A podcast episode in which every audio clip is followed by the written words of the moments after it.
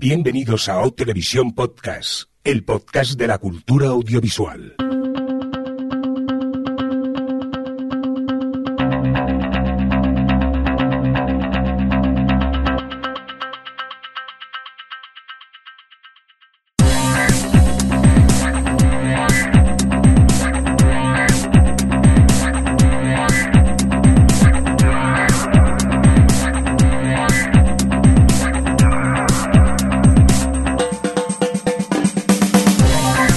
Bienvenidos, bienvenidas a Televisión Podcast, el podcast de la cultura audiovisual. En esta nuestra edición, la 246, dicho en términos más televis- televisivos, la S12E07. Edición que hoy estamos grabando cada uno en nuestra casa, a ver cómo funciona esto, a ver si esta vez sí que nos, eh, nos eh, permite la conexión a internet poder grabar. Vamos a comprobarlo.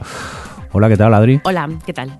¿Qué tal? Parece Eh, que de momento bien. Nos ha costado arrancar, pero parece que de momento bien. Veamos a ver qué, quién más hay por aquí. A ver, eh, Alex, ¿qué tal? ¿Cómo estás? Bien, estrenando micrófono. Ya no tengo que poner el mío en un papel higiénico. Ya Pero- tiene solo, tiene su pie y todo. Qué maravilla. Estas Ay. modernidades. Fíjate, fíjate, que se ha gastado los duros el, el Alex. Otro que también se ha gastado los duros, eh, Javier Fresco, ¿qué pasa? Aquí presumiendo también de micro nuevo. Efectivamente, anda que no se oye bien esto. De hecho, estoy por ponérselo a mi tía, que está un poco sorda, porque se escucha más allá del pueblo. Hombre, He si hecho no fuera cosas raras por la noche. que el micro es un poco demasiado grande para que lo lleve colgado aquí en la solapa, quizá le iría bien a, a- a tu tía, la pobre. Oye, eh, nada, hechas las presentaciones, un cordial saludo de quien nos habla también, con vosotros el señor Mirindo. Y si os parece, pues eh, vamos ya a empezar con noticias, que es lo importante y lo interesante. Y antes que de meternos en el fregado de comentar alguna que otra noticia, vamos a hablar del episodio anterior, Adri, y el, el top que hicimos, que ha traído comentarios, ¿no? Que la gente por las redes sociales nos ha ido diciendo cosillas. Sí, porque, queridos oyentes, no vemos todas las series del mundo. Dios mío, no las vemos todas. Somos un- una farsa. No, no, en serio. Que claro que hemos tenido a varias personas que nos comentaban, pues que nos ¿cómo puede ser que no hayáis comentado esta serie? O me extraña que no hayáis metido esta otra. Y en algunos casos, yo creo, o sea, en algunos casos era porque no la hemos visto y en otros era porque, pues bueno, como hemos dijimos en el capítulo en su momento, no cabe todo. Por ejemplo, a uno, uno de los oyentes, los tres amigos que se llama en Evox, ponía que les había extrañado que yo, como soy fan siempre de, de Better Call Saul y siempre la recomiendo, que no hubiese metido la tercera temporada. Pero yo, pues bueno, cuando destacamos series, al final eh, precisamente opté por comentar otras porque esa ya la he recomendado mucho, pero vamos, que perfectamente podría haber estado.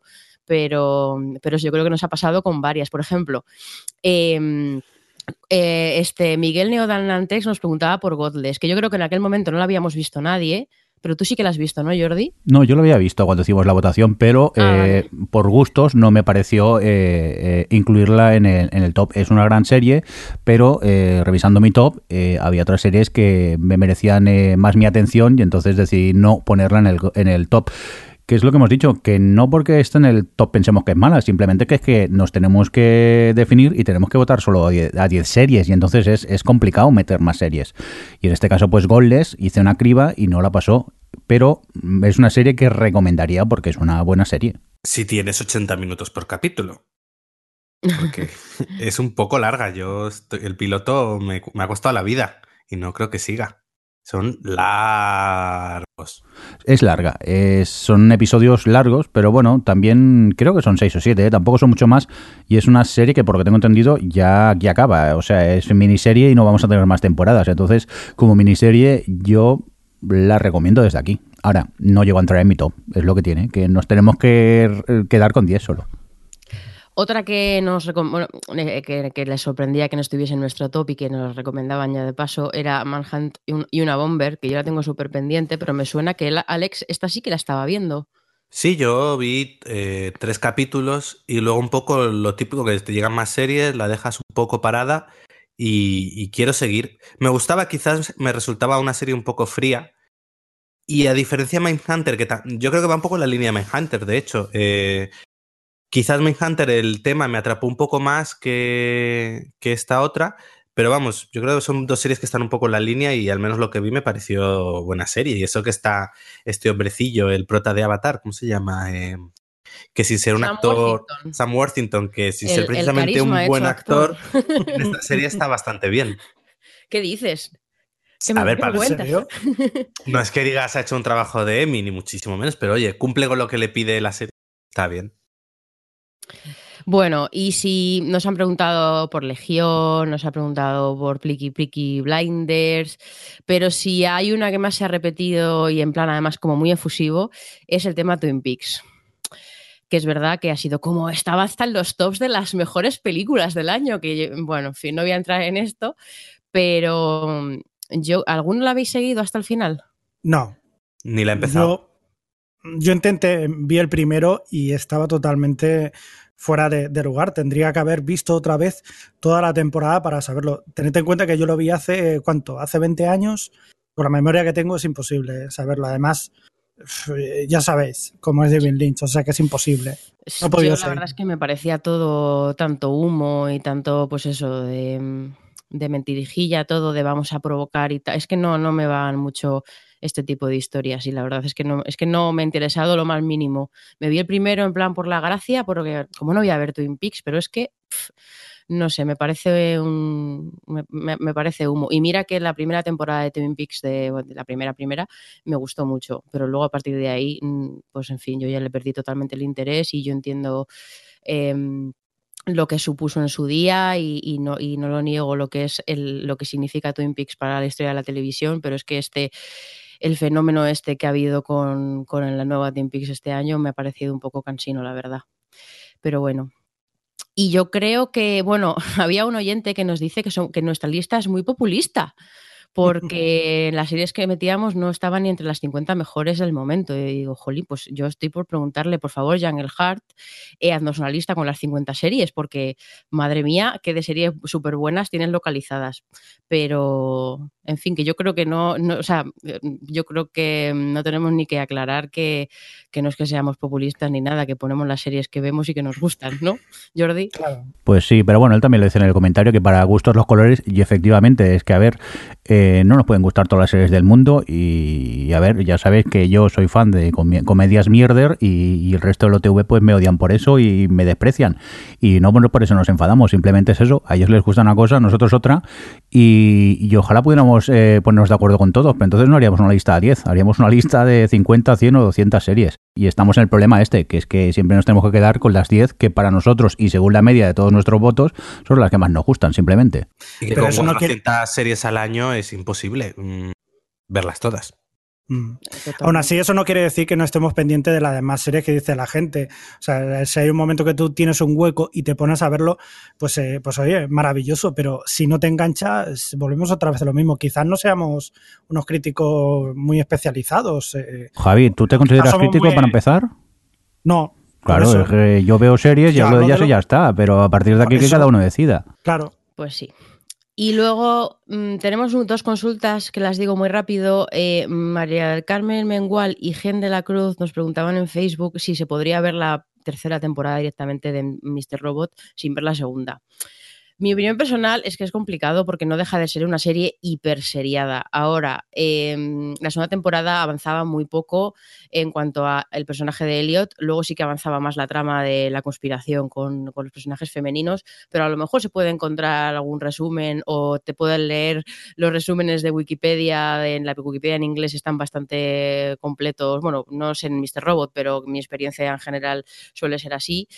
Mm, en fin, no sé, tú, yo creo que al final te has puesto al día con Mr. Robot. Sí, sí, la, la acabé, pero yo creo que sin ver la segunda, a lo mejor habrá cosas de la tercera que no tendrás ni idea de que- por qué ocurren. Hay un capítulo en la segunda, o sea, el segundo capítulo de la tercera temporada es básicamente todo lo que pasó en la segunda desde el punto de vista de un personaje, pero claro, es un punto de vista de un personaje, pero bueno. Voy Eh, a hablar como experto de este tipo de cosas. Es verdad, que- lo siento, no te he preguntado. Que si no habéis visto Mr. Robot, puedo decir, mira, ponte el primer capítulo de la temporada, de la segunda, luego los dos últimos de la segunda, y con eso seguro que te enteras de todo. Pues mira, me parece muy buena solución. Yo eh, no estoy nada de acuerdo con lo que ha dicho Alex. No lo hagáis. A ver, si no quieren ver, si quieren ver la tercera sin ver la segunda, eso es, es que yo no lo haría, pero quiero decir, hay gente que no le pues mira, a Alex no le importa saltarse temporadas y es, es feliz igual y no es menos peor persona por ello. Pues a lo mejor es por otras cosas. Algunos pero- lo piensan, ¿eh? Pues sí, algunos piensan que eres peor ese periodo seriéfilo por saltarte cosas. Uy, sí, cuando lo pongo en Twitter, la gente. Ay, la gente es que es muy, muy... Y más en Twitter. La gente es muy de quejarse, y más en Twitter. Twitter está muy mal últimamente. Da miedo entrar en, en Twitter. reparten carnés con mucha facilidad. Y luego hay otro oyente. Ay, mierda, no he puesto el oyente que era. He puesto la arroba UTV y no he puesto su nombre. Muy bien. Bueno, Muy bien. que nos preguntaba si sabíamos por qué la cuenta atrás entre los episodios de Netflix, eh, entre episodios está la cuenta como la automática esta que pone Netflix, es más o menos de duración eh, según la serie. He estado investigando y efectivamente las series que son Netflix Originals tienen 5 segundos y las series que no son 20 segundos. Pero depende también de la aplicación, porque por ejemplo en mi caso, en, en mi Samsung, eh, la aplicación de la Smart TV, que no está nada actualizada, eh, son 15 segundos para todas. Y cuando ahora que lo tengo, la Samsung está muy tonta y lo tengo que poner en la PlayStation, eh, sí que noto que hay diferencia entre, entre series. No lo que no he encontrado es el motivo. Entiendo que obviamente... la serie de los Netflix Originals pues quieren que sigas viéndolos y que además suelen estar pensados para favorecer el, el binge watching y las otras suelen ser series de televisión que no, son, no tienen tanta continuidad o a lo mejor hay un recap en el capítulo, o sea, como que hay otra dinámica y, y a lo mejor, pues bueno, en fin, no sé, son cosas que me invento porque realmente la razón oficial no la sé. Si se os ocurre a vosotros alguna. Yo creía que era el tiempo de los créditos. Que Mm. algunas series tienen créditos más largos y tardaban más y otras que créditos más cortos y tenía que saltar a los 5 segundos. Bueno, es que los- las series de Netflix tienen unos créditos de, de sobre todo de, los, de cada doblaje local que son larguísimos.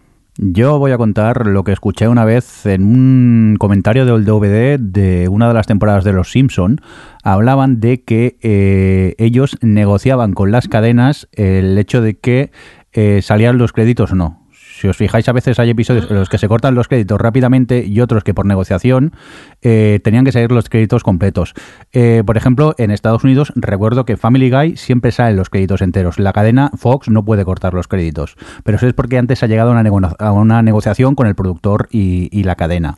Ahora, no sé si Netflix eh, existe esa negociación o no. Yo os lo cuento en Networks y por lo que eh, escuché ya. en un comentario del DVD simplemente, que es eso. En otras, pues yo qué sé, la productora dice, a mí me da igual cortarlos cuando quieras y hay otros, eh, otras en que, por ejemplo, dicen, no, no, déjalos enteros. Es más, eh, recuerdo en ese comentario que se decía que eh, la productora de Los Simpson, como no podía cortar los, o sea, la productora, la cadena, perdón, como no podía cortar los créditos, quería que se hicieran más cortos los créditos finales.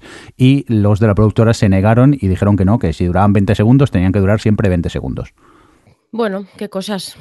La verdad es que hay veces que, que es muy cortarrollos el, el- lo del pasar el capítulo porque hay series que hacen como que aprovechan mucho la música de los créditos, incluso hacen humor con la música de los créditos, las canciones que ponen y tal.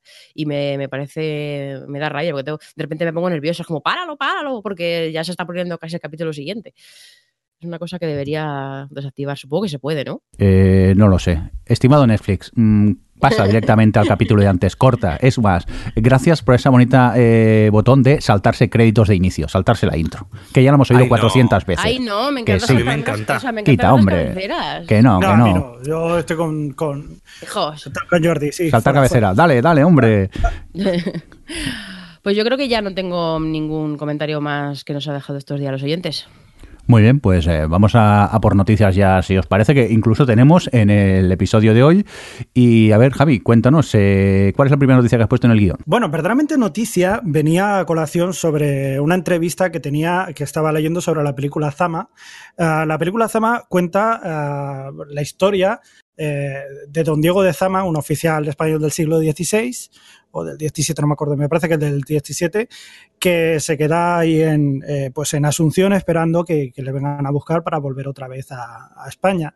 Y mientras tanto, como no le vienen a buscar, dice, pues intenta, ah, digamos que retomar ese nombre que tenía, eh, ese buen nombre que tenía, intenta ir a cazar a un pues a un, esto, un, bandido que hay por ahí. En cualquier caso, es una película bastante reflexiva y todo este tipo de cosas. Y la, la cuestión es que estaba leyendo sobre ella y estaba leyendo una entrevista con su directora, que es la argentina Lucrecia Martel. Y, bueno, me llamó la atención sobre todo por una cosa que empezó a hablar de las series y me llamó mucho la atención y quería, pues, eh, si queréis os lo leo, lo, que decía ella, y hablamos sobre lo que le parece. Ella contaba que, bueno, no habéis dicho nada, yo sigo adelante. Uh, dice que, que, vivimos en una dictadura del entretenimiento hoy en día y las series eh, de televisión ahondan en todo eso. Y dice que está diciendo también que las, eh, las series son un retroceso en términos narrativos de imagen y sonido que ya se había conseguido en documentales y en muchas películas. Y que lo que estamos haciendo es volver otra vez a lo que es el puro argumento y a una estructura mecánica y, bueno, básicamente eh, a la novela del siglo XIX. Y que es fruto del momento conservador que estamos viviendo, que se arriesga menos en general. A mí me parece interesante esta reflexión. ¿Qué pensáis vosotros?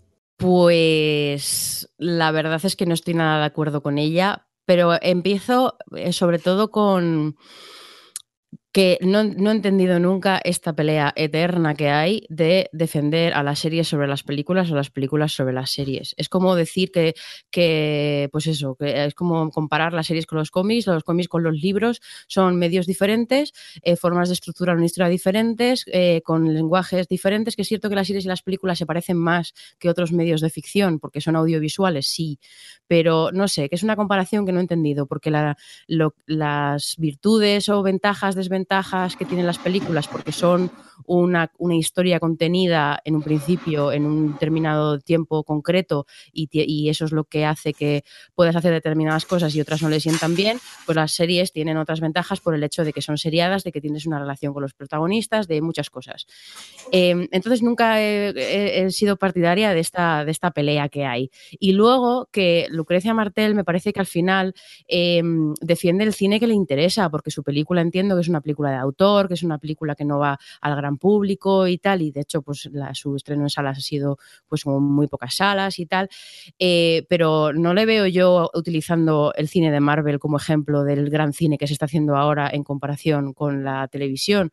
Como que, que de repente ahora dice que hemos vuelto a una cosa más conservadora y que, que, además no me lo parece, porque precisamente ahora las series hay infinitos tipos de series diferentes que van a públicos diferentes, que tienes unas que son más conservadoras o que son como más, con, más repetitivas o más, no sé cómo decirlo, pues a lo mejor la gente que se mete mucho con los procedimentales o con las series en abierto porque son peores, porque son como más para el público, tal, es como, bueno, pues es un tipo de, entretenimiento y no es, no es peor por eso, que luego tiene tienes otras series que ahondan más en otros temas, que tienen desarrollos de personajes más profundos y que son más sutiles o que tienen, bueno, pues es otro tipo de series, igual que en el cine, la gente que ahora dice, es que el cine es una mierda y no tiene ideas y están, esto lo hacen que reboots y mm, y mm, series de superhéroes y secuelas y tal, es como no, pues hay un tipo de cine concreto, de mercado concreto que está ahí, pero en el cine indie y en el cine de autor y en otro tipo de cine tienes cosas súper potentes de hecho este año, precisamente si miras la lista de los nominados a los Oscar, que las han dicho hace poco, son películas súper diferentes y este año además hay muchísima calidad en las nominadas y son, no pueden ser más, más variadas y, más, entonces no sé, yo yo no entiendo, no entiendo estas cosas cuando, y sobre todo eso que tú, yo lo he visto en mi timeline, como la gente pues se metía o estaba a favor de Lucrecia Martel en, en sus argumentos y tal, y siempre defienden a, a, a las series hablando de The Wire y de Los Sopranos, y es como, ¿Qué pasa? Que si yo la defiendo hablando de, yo qué sé, de una serie de MTV o de una serie de ABC o de, yo qué sé, las series de Sonda, son, esas son peores, esas no las puedes usar para hablar de Exacto. las virtudes que tiene el cine. No sé, son, me parece toda una conversación así como pues de snobs a snobs que, pues, que reparten carnets, pues como antes con lo de con lo de Alex, como bueno, pues, pues es, hay entretenimiento para todo el mundo y punto. No sé, esa es mi opinión, lo siento, es que me he excedido un poco.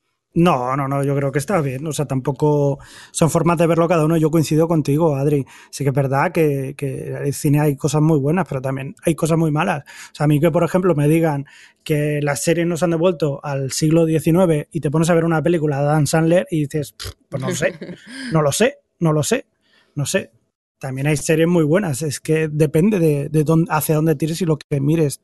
La, la, quizás lo más importante es que ahora podemos elegir en, entre diferentes sitios, cosa que antes no existía. Entonces, todo lo que sea aportar calidad siempre es bueno. Sí que es verdad que se bajará en ciertos sitios, pero también aumentará en otros. No, que, por ejemplo, Futureman, hay gente que se la he recomendado y me ha vuelto diciéndome, pero menuda chorrada. Y es como, pues sí, Mm. estoy de acuerdo, Ujú. es una chorrada, pero sí, sí. yo me lo pasé muy bien, pasé un rato súper estupendo, me hacía muchas gracias sus referencias, me, me gustó, la disfruté.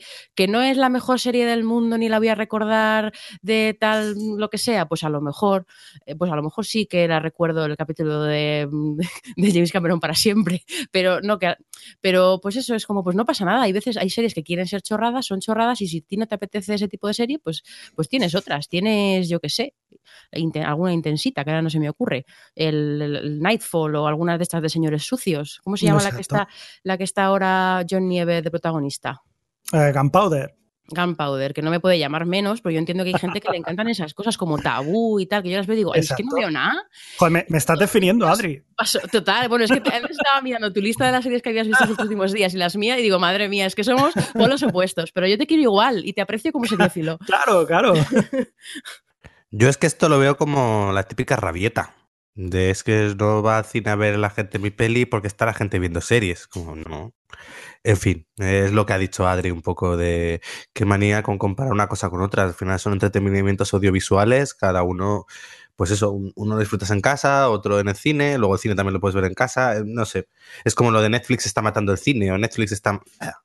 Al final, pues eso son no son comparables, porque esta película Zama es lo que comentáis, no es comparable con un Vengadores. Pues ya está. Así que nada, a mí estas rabietas y nada, no me aportan nada. Vamos a continuar con más cosicas. Eh, hombre, aquí hay una noticia que ha puesto Adri que yo ya mm, me he puesto cachondo solo de leer el titular. Bueno, yo solo quería comentar que Simon Pegg y Nick Frost eh, han creado una productora y ya tienen su primera serie en marcha que se llama Truth Seekers, que entiendo que va a ser una comedia. Y mm, ¿Te imaginas que no? ¿Te es un drama profundo de estos como los de como tabú o algo así, todo sucio y ay, por favor, y oscuro y eso, y que se huele la caca. No, pues no, a ver. eh, yo solo le he puesto para. porque no deja de ser. Porque, ¿Por qué nos interesa que Simon Pegg y Nick Frost se hayan hecho una productora, eh, Jordi? ¿Por qué? ¿Por qué hay que seguirles la pista a estos señores? Porque son muy buenos amigos ellos, se lo pasan muy bien haciendo cosas y realmente los productos que hacen eh, a mí personalmente siempre me han gustado desde que los descubrí el original Space, eh, Spacet en castellano, serie que nunca me cansaré de recomendar. Luego los hemos visto en, en las pelis de la trilogía del Corneto y esas cositas y yo siempre me he reído mucho con ellos y les tengo muchas ganas a este dúo a ver qué es lo que nos ofrecen. Yo espero, no sé, bueno, a ver, no quiero que hagan otro Spacet porque no hace falta. Ahí está para verla. Yo también me sumo a la recomendación, pero, pero así me, me apetece ese tipo de comedias así locas con el humor que tienen ellos. No sé. A ver qué tal, que sale de aquí.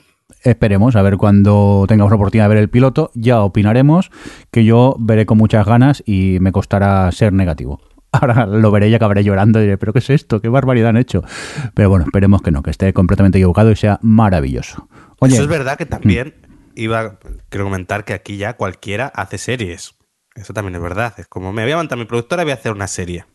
Y, y ya es que está al alcance cualquiera. Además, con tantas plataformas, tantas cadenas, pues ya... Mira, mismamente el otro día saltó la noticia esta de que hasta Meryl Streep se iba a la tele para salir en Big Little Lies. Es decir, ya es fuerte, que es que, madre mía. cualquiera está en televisión ya. Ya, para que luego digan. ¿no os lo he dicho que nos ha comprado HBO y haremos el podcast en breve en televisión? ¿Hoy te imaginas? Iros peinando, Javi, empieza a peinarte. Oh, Dios mío. Oye, yo debo ser un poco... mm, que me mola mucho la idea, ¿eh? O sea, ya sabéis que yo también soy muy fan de, de Simon Pegg y Nick Frost. Lo que pasa es que soy muy fan de ellos cuando se juntan con Edward, eh, con Edward Wright.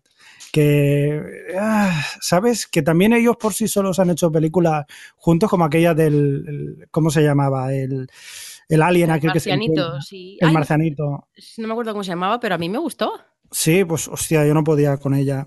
Entonces, no sé, o sea, mm, a ver, a ver por dónde va. Ellos me resultan va, simpatiquísimos y me voy a reír mucho con ellos, pero a ver lo que cuentan también. O sea, que yo tengo mis reservas. Venga, pues vamos a continuar con más series. Estaba mirando, ¿era Paul la, la- la del marciano? ¿Puede ser? ¿O me equivoco Paul, yo? sí. ¿Sí? Sí, vale, sí, es que me sonaba un nombre propio. Estaba intentando aquí hablar y mirar la internet muy database, pero internet no me da para tanto y el ordenador.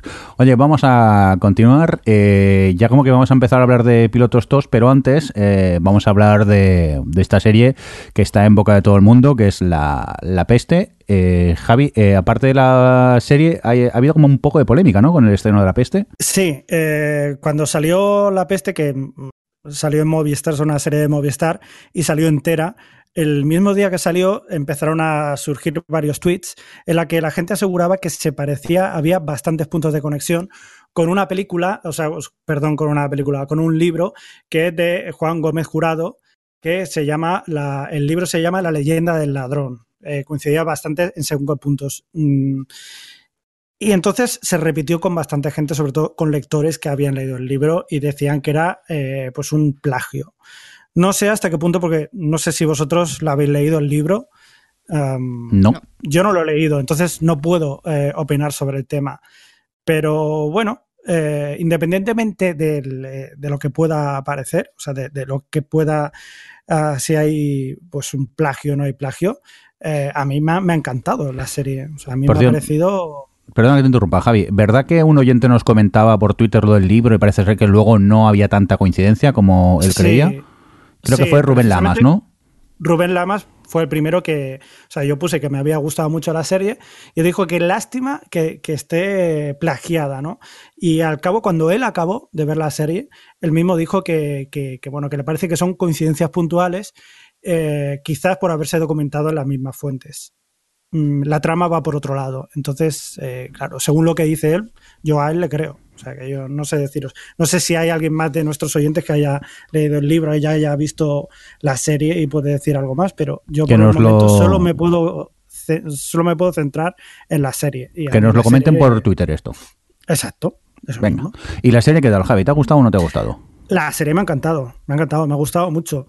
El problema que le veo a la serie quizás es el- la propia trama. La- a mí me parece que técnicamente es, eh, es maravillosa, o sea, tú la ves y no sé si os ha pasado a vosotros, eh, que claro, si, si la- tú la ves en la tablet, te cuesta mucho. O sea, a mí yo que la he visto en este caso en la tablet, se veía muy mal porque es una serie que está hecha con, con una luz muy tenue, con luces de, de, pues eso, de, de- de velas y, de, y está genialmente ambientada. Entonces, claro, si tú lo ves en una tele con una resolución muy buena, pues gana muchísimo. Pero así en una tablet, en una tele o en el ordenador, pues se ve un poco mal, se ve un poquito mal. Pero independientemente de eso, está muy bien. O sea, yo me parece que las actuaciones, tanto de los directores, el director, que es el Alberto Rodríguez, que hizo La Isla Mínima, eh, joder, es que lo lleva muy bien. O sea, a mí me parece eh, fantástica esta serie. El problema es la trama, que quizás la trama me sonaba mucho a otras cosas que se han hecho anteriormente, como por ejemplo, eh, pues el nombre de la rosa. Me, venía mucho a la cabeza, lo estaba viendo y digo, esto es como el nombre de la rosa.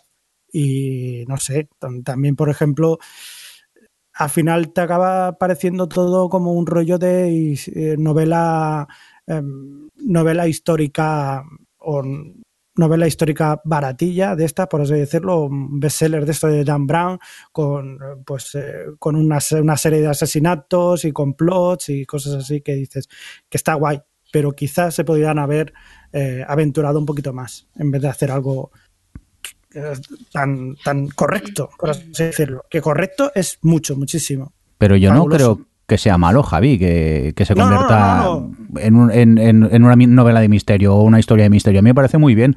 Yo la serie me, me ha gustado. eh, en cuanto a producción y ambientación, me parece que está muy logrado y está todo muy bien hecho. Aquí se nota que Movistar ha puesto pasta. Lo que mm, yo personalmente me quejaría, que he ido siguiendo la serie hasta que llegamos al desenlace que a mí personalmente me parece como un poco atropellado, no entiendo muy bien por qué de repente mm, se desata todo y como pum, aquí se acaba de golpe, mm, tengo la sensación que no me lo han contado bien, esa fue mi sensación, y luego tuve un problema que es que, y, no me voy a quejar del acento porque, ole, ya era hora que en televisión no hubieran acentos, porque en España, señores, hay montones de acentos y cuando eh, vemos programas de televisión todo el mundo habla igual. Y ahí hay gente de todos lados. Pues muy bien, no me importa que haya acentos, es más, lo agradezco, pero eh, hacia el final hay cosas que no oía era el sonido que tenía problemas. Y eso que la estaba viendo con auriculares, porque la estaba viendo por la noche y por no molestar, estaba con auriculares. Y hay un momento que tuve que rebobinar cuatro veces y no entendía lo que decían porque se oía muy flojico. Es que es flipante porque además te quejas de esto en Twitter y la gente se cree que lo dices por los acentos. Es como si a mí no me importa el acento, es que no vocalizan. No está bien el sonido, no se oye bien. Es un gran problema que tiene. Ya le pasaba a la zona, ¿no? Yo es que la zona todavía no la he visto, pero la gente también la comentaba con la zona que tenía problemas de audio. Joder, si es que no- nos pasa mucho en la, las producciones. Pasa en el cine español en general. Sí, sí, es, una, es un problema, como es una, la gran falta de las producciones audiovisuales españolas, que el sonido está mal y no es una cuestión de los acentos. Yo es que, bueno, y luego hay otra cosa que quiero decir, que, quiero ser un poco cojonera, con el tema de la, de la iluminación y de la producción y tal. Yo, cuando yo no, he seguido todavía la serie, no he podido verla porque como no tengo Movistar, todavía no he tenido la ocasión, pero yo cuando la vi, el primer capítulo fue en un pase y obviamente era la pantalla grande y eh, es, una serie completa absolutamente cinematográfica. Entonces, claro, yo no noté tanto eso de, o sea, vi- viéndola en pantalla grande se ve súper bien, claro. Pero es que es un error que pasa con estas cosas y es que eh, cuando en las series, las series que se hacen con pensando en más calidad, en otro tipo de, iluminación, que sea, siempre se habla de que sea más cinematográfico, pero es que a mí, a mí me parece un error que Movistar, pues eso, que al final eh, coges a Alberto Rodríguez, que es un director de cine, y que se coge su equipo de cine y hacen como cine para televisión, y no se dan cuenta que es que no es lo mismo ver que, sea, que, una serie muy oscura es algo que a mí me pasa constantemente en mi trabajo, que tú te llegan capítulos y, y les tienes que decir, oye, levanta esto, porque es muy bien la ambientación y el ambientillo oscuro, pero es que esto no se ve en una tele de un, salón. La, tele, la gente ve la tele con la luz encendida, esto no es una sala de cine. Entonces, mm, ya basta ya con esta cosa de hacer las cosas cinematográficas, porque puedes hacer las cinematográficas en ritmo, en puesta en escena, en cierto tipo de cosas que a lo mejor en, televisión en abierto eh, somos es menos pervisivo, como escenas largas o ese tipo de narrativa visual que es más propia de otro tipo de televisión. Pero es que la iluminación y estas cosas es que no, tiene, no, puedes obviar que la gente lo va a ver en una pantalla en su salón eh, con la luz encendida. Y es algo que me parece un, un error de producción gravísimo. Y lo quería decir. Y luego tengo que seguir viéndola, pero la primera, primer capítulo me dio la sensación de que iba a ser mucho de este tipo de, de serie que le cuesta mucho arrancar, de mira qué, qué, misterios hay, te lo oculto todo. Y me frustra un poco que una serie que tiene tan pocos capítulos y que puede ir a saco con la trama, contándote cosas, se ande con estas cosas con las que se andan eh, las series en abierto, ¿no? De todos son sospechosos, todos hay un montón de secretos y, y que realmente no, no avance la trama, no sé, me resulta un poquillo frustrante, pero bueno, eso es cierto que es maravillosa. Di. No, que realmente es en el segundo, cuando... Es curioso porque el primero a mí me gustó mucho, pero es más el ambiente y cómo es, el, pues eso, toda la ciudad y tal. Y es en el segundo en el que realmente ves de qué va a ir la serie. Bueno, no se plantea hasta el segundo capítulo. Y es verdad que hay un pequeño momento, me acordé de lo que decía Javi, con un poco de desilusión que tuve porque era como, uy, eh, la serie es un thriller normal y corriente de asesinatos. Pero bueno, luego como tiene esa ambientación, tiene esa ciudad, te va a contar cosas, pues eso, historias de poder, de la ciudad, me parece interesante. Pero es verdad que en el segundo capítulo, cuando de repente te plantean realmente de qué va a ir, dices, ah, vale, es pues una serie de, de, hay un asesinato y hay un tipo que investiga. Además, hay varias escenas, hay una de una autopsia de tal, que era como, vale, esto es igual que cualquier serie con su autopsia y su tal, pero en la Sevilla de la peste. Pero bueno, si no está mal contado, no tiene por qué ser malo. Quiero decir, vemos Mm. no, muchas claro. series que se parecen a otras series. Sí, yo no digo que sea malo, pero digo que es verdad que en el primero no sabes muy bien por dónde te va a ir, qué tipo de serie va a ser, y en el segundo dices, ah, vale, va a ser una serie, pues eso, a ver, que a mí me gusta, ahora ya es lo que te contaba, lo que contaba antes eh, fuera del micrófono, que estoy viendo la tercera temporada de Bron Bro, en que al final es una serie de, pues de estas de, pues serie negra de, asesinatos, y eso no es problema, pero que es verdad que al principio el primero es más de cómo es la ciudad, cómo se mueve todo, tal y cual, y en el segundo, cuando ya te centran en la trama, es una trama un poco más lineal, o al menos me da esa sensación, o no la ha terminado. Pero bueno, aún así, añadir que está ya renovada por una segunda temporada. Bueno, saberlo. Yo hay una cosa que también me gustaría, ya no sé si nos escucha alguien de, de Movistar, que cuesta muy poquito, eh, al, viene al, al tema de, del sonido. Sí que es verdad que se oye mal. O sea, yo por los acentos, yo estoy encantado. Me parece además muy normal que en la Sevilla del siglo XVII o del siglo XVI pues la gente tenga acento andaluz, obviamente. Eh, lo que no me parece tan bien es eso, que primero que no se escuche bien, no se escuche bien, y segundo que no haya la posibilidad de que pongan eh, subtítulos, que cuesta muy poquito, muy poquito, y tú puedes seguir eh, la serie, que no pasa nada por poner unos subtítulos ahí, porque habrá gente, incluso la, pues hay gente que tiene dificultad de, pues de audición que puede seguirlo con, con esos subtítulos y que costaría muy poquito ponerlo. Entonces yo, yo de aquí os, lo digo, que no cuesta nada ponerlos. Y ya de paso que mejoren la aplicación de Movistar del iPad, que va un poco por el ojete a veces. La ronda de peticiones. Eh, sonido. Eh, Alejandro. que saquen un servicio zombie que sea como Netflix, es decir, suscripción únicamente online. Vale, y tú, Adri, te querías quejar de HBO y su aplicación, ¿no? También. ¿Yo? Ah, no, no eras tú. Sí, sí, sí, porque aproveches. O era Javi. Podría quejarme. era, Javi. Yo, era yo. Vale, vale. No, no, yo también. ¿eh? A mí me ha resultado, he estado últimamente viendo Runaways y me ha resultado una experiencia mm, completamente frustrante por eh, la aplicación, se salía, se desconectaba todo el tiempo, me salía como la, la, rudecita esta de estamos cargando, se, ponía, se quitaba, se ponía, se quitaba, se ponía, se quitaba.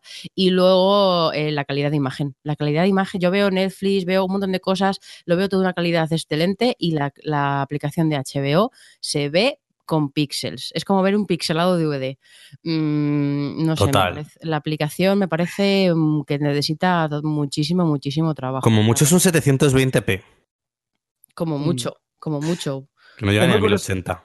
Es muy curioso porque he estado viendo, eh, o sea, me apunté a HBO y he estado este mes aquí eh, aprovechando para verlo y he estado viendo Silicon Valley y había un momento, un capítulo de Silicon Valley que se reían bastante de, de, un servicio en streaming que se quedaba colgado. Y claro, yo lo estaba viendo mientras estaba totalmente, eh, pues que se veía mal. O sea, yo lo estaba viendo mal, digo, joder, pues estamos igual, exactamente. O sea, nos estamos viendo, estoy viendo una serie que se está quejando del streaming Pero, de las plataformas. Javi, ¿de qué te quejas? La estabas viendo en 4D ya, realismo total, 100%. es que te quejas de vicio, ¿eh? Os quejáis de vicio, por favor vi un titular de estos del Mundo Today que me hizo muchísima gracia, que era HBO renueva por una segunda temporada y, y habría comillas, el título, de la serie renovada era eh, en este momento no podemos conectar, eh, por favor espere unos, unos minutos y vuelva a intentarlo, que es lo que me ha pasado mucho con, la esta de HBO.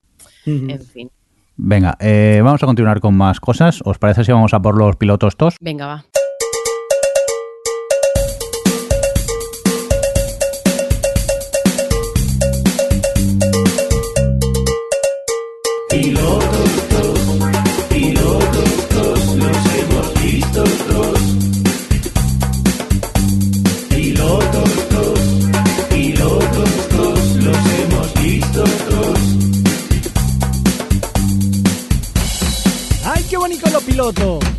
Muy rico, muy rico. Bueno, pues eh, vamos a por los pilotos dos series, estrenos que hemos podido ver durante estos días. Bueno, que hemos visto bastantes porque... Eh, ¿Cuánto hace que no hablábamos de pilotos? Ya un mes y pico, porque entre el especial... Bueno, que me lío. Venga. Adri, pilotos 2. Felix Kadik, Electric Dream. ¿Qué tal? Cuéntanos. Eh, pues mira, es una antología que han puesto mm, en Amazon España, que se emitió primero en Channel 4 y cuando se acabó de emitir allí en Reino Unido, pues lo pusieron en Amazon. Y tiene, si no recuerdo mal, son 10 capítulos, eh, son eh, antología por capítulos, es decir, que todos los capítulos son independientes y todos son adaptaciones o inspirados en, en novelas o relatos cortos de Philip K. Dick. Y, bueno, pues todos tienen, pues tienen así actores y gente conocidilla detrás. Está, bueno, entre la gente que escribe y que hace algunos capítulos, pues está este, ¿cómo se llama? Que no me acuerdo, el de Galáctica. Eh, Ronald de Moore, eh, está Tony Grisioni, por ejemplo, haciendo un capítulo. Luego, pues hay, por ahí está Timothy Spall protagonizando, Steve Buscemi. Bueno, tiene como nombrecillos por ahí. Y mm, y a mí me ha dejado bastante indiferente, pero yo quiero decir que creo que es, que es algo que mm, es muy personal, que estoy convencida de que habrá fans, muy fans de la ciencia ficción, em, que la puedan disfrutar, porque no es que sea, no me parece que sea mala, simplemente me ha dejado indiferente porque los capítulos me parece que plantean, o sea, que no aprovechan muy bien las ideas de ciencia ficción que, manejan en pues, las historias que van manejando en cada capítulo, eh, que la producción es un poco cutrecilla, la verdad, pero bueno, es algo que no me, no me preocupa en este en un principio, pero bueno, pues cuando algo te parece regularcillo, pues eh, tira un poco hacia abajo, que sean las cosas un poco cutrecillas. Y como que todos los capítulos los he visto, bueno, no he visto todos, he visto de los 10 he visto como unos 5 y, y los he visto con mucha distancia, no he conectado con prácticamente ninguna de las historias, alguna tenía alguna cosilla interesante, pero, pero no sé, me han dejado bastante indiferentes todos, la verdad, he de decir. No me ha fascinado. No sé si a Javi, que creo que también la ha visto, la ha visto, la ha disfrutado más que yo. Pues yo he visto dos capítulos solos porque las he estado viendo en la tablet y el resto de capítulos eh, me esperaré a verlo en la tele 4K para ver si se ve, si, si, lo puedo disfrutar un poquito mejor. Pero me ha pasado muy parecido a ti, Adri. Eh, me ha dado la sensación de que esto ya me lo contaban y, y de hecho lo, lo, he leído por Twitter que había gente que decía, bueno, pues eh, quizás este Philip K. Dick Electric Dream no deja de ser un pues, eh, pues un Black Mirror de, de, baratillo, con mucha gente interesante, pero que no, no, llama mucho la atención, ¿no? Quizás nos lo cuenta mejor, eh, pues este, eh, en, bueno, este Black Mirror. Pero hay que olvidar, perdona, que, sí. que, que, fue Netflix fue a Channel 4 a quien quitó eh, Black Mirror, que la tenían ellos, y la tercera temporada fue cuando Netflix sacó su, su, maletín y puso los no sé cuántos millones sobre la mesa y se la quedó y a, a los pocos meses salió el proyecto este de que Channel 4 estaba haciendo Electric Dreams. Nah. Yo, yo, creo que... De con... No, Didi, perdón que de todas formas yo creo que eh, a su vez está muy basado, si tú te pones a leer, um, si tú te pones a ver lo que son los guiones de, de, de, esto de Black Mirror, yo creo que tienen mucho que ver con, con lo que contaba en su momento Félix Kadik. O sea, que yo creo que quizás se han ido retroalimentando unos y otros. Eh, a ver, claro. Algo habrá leído, de... seguro. Claro, yo es lo que iba a decir, que cuenta con la, la ventaja, desventaja. A ver, eh, esto pasa mucho cuando ves, yo que sé, una película, de, te, te, gusta mucho el terror y has visto muchas películas de terror a partir de los 90, porque por tu edad, obviamente uh -huh. vas viendo las películas tal, y de repente un día descubres Halloween, la primera, y dices, joder, pues es que esto ya lo he visto.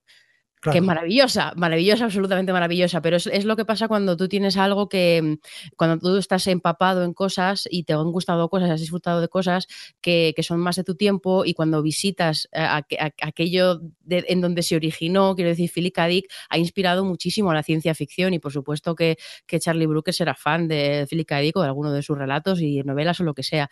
Entonces, claro, es lo que por eso decía que es algo muy personal, porque seguramente a gente que le guste mucho la ciencia ficción puede que le gusten, sí que le gusten esas, estas historias, pero como son, pues eso, las hemos visto muchas veces, el tipo de, ref de reflexiones que plantean, el tipo de universo de que plantean, tienen varios capítulos que son un poco eh, Blade Runner, eh, o sea, como que mm, tiene un regustillo este de ya visto, pero no es, es no es culpa de, del material. Obviamente el material es el material de, de, origen que luego ha inspirado todo lo que hemos visto después, pero es inevitable que a ti eso te afecte. Eh, por lo menos a mí, a mí me pasa con, cuando revisito cosas de atrás y, y, no me entusiasman tanto que tengo que ser consciente que es porque, pues bueno, pues que porque, porque he visto, mis referentes están en, en, en personas en relatos en historias en películas que tenían esos referentes de antes. Entonces, bueno en fin, eso, que, que, no dejo de recomendarla precisamente por eso, ¿eh? porque yo creo que sí que habrá gente que le gustará, pero que a mí no me ha apasionado mucho. Muy bien, pues vamos a continuar con más series que has visto tú y, uy, ¿esto cómo se pronuncia? ¿Y qué narizas es esto, Adri? Por favor, dilo, no, te lo exijo. Exijo que digas el título de esta serie. Venga, Carcaptor Sakura de Comeback. Ah, bueno, muy bien. Eh, sí, nada, comentar rápidamente que ha vuelto Sakura, que bueno, es una serie de Magical Girls de anime que, que vi cuando, bueno, pues en los 90, de adolescente, que me gustaba mucho. Y y han hecho ahora como una continuación. Eh, y solo comentar que, bueno, pues para los que yo la he visto, no sé si seguiré viéndola, la verdad. Supongo que como son capítulos de 20 minutos en ratos así tontos sí que la veré porque la está poniendo Selectavision en simultáneo en YouTube todas las semanas. Pero, pero bueno, es como literalmente volver a ver Sakura. Bueno, Sakura es, pues es una Magical Girl que un día descubre que, que hay unas cosas por ahí que, que, son unas cartas que se han escapado y las tiene que atrapar. Las, bueno, es que tampoco me voy a poner aquí a contar eh, tal, pero bueno, es, un, es el, la típica trama de chica mágica con poderes que en cada capítulo se tiene que enfrentar a, a, a algo Y, es literalmente como si nunca se hubiese ido. No se han dejado infectar por el anime de ahora, que me parece guay, ni, ni, en, ni en, los diseños, ni nada. O sea, es como si nunca se hubiera ido. Y bueno, pues tiene como su gracia. Eh, se nota que Sakura es un, la, la quiere hacer un poquito más madura, que ahora está en el instituto, no está en el cole, pero, pero tiene algunas cosas que me han sorprendido en ese sentido, pero vamos, que no deja de ser pues una niña que está ahí en plan, ay madre mía, qué cosas me están pasando y tengo poderes. Pero, pero bueno, que los que seáis fans de Sakura y que os apetezca ahí tener un, una regresión nostálgica, eh, la verdad es que han cumplido bastante bien con el propósito. Venga, seguimos con más eh, series vistas en estos pilotos 2. Javi, Britannia. Pues Britannia ha visto eh, no solo el piloto, sino la temporada entera, que ya está disponible en HBO. He aprovechado para verla y, y bueno, básicamente la serie eh, va sobre la época eh, en la que eh, el Imperio Romano, que fue en el siglo I después de Cristo, pues llega a, a Britania, al Reino Unido, lo que es ahora el Reino Unido, e intenta pues, eh, pues eso, invadirlo. Y lo que se encuentran allí, todos los, los celtas y todo el recibimiento magnífico que les tenían y tal. Y básicamente va de eso. Lo que pasa que empieza como una historia que podría parecerte o que quiera parecer un poco a, lo que podría ser vikingos o que quieran emular a, Juego de Tronos, por así decirlo, que hoy en día ya sale un poco de esto, Juego de Tronos o vikingos, ¿vale? Y al final acaba siendo como una especie de Harry Potter, pero con yonkis. O sea, es una cosa muy ida de olla. A mí no, lo siento, lo he visto hasta el final para ver si mejoraba. No, no mejora. En todo caso, va empeorando cada vez más y al final acaba siendo una, una idea de hoy de peyote de que no, no tiene mucho sentido. Uh, a mí no me ha gustado uh, nada. Siento. Pues nada, vamos a por la siguiente que ha visto Adri, esta Counterpart. Bueno, pues Counterpart es una serie de ciencia ficción también que ha estrenado HBO en España. Eh, la verdad es que no sé, creo que es Starz, sí, es Starz, la serie en, en originalmente.